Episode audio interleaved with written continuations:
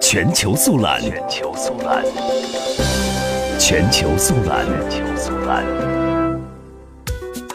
美联社二十九号引述一名不具名的美国官员透露，美国国务院已批准特朗普上任后首宗对台军售方案，价值十三亿美元。其后，美国国务院发言人诺尔特证实。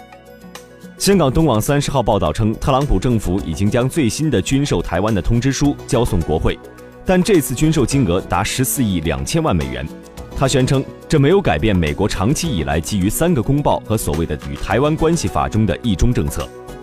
报道称，美国国务院批准本次对台十三亿美元的军售案，是特朗普上任以来的首笔对台军售交易，势必会激怒大陆。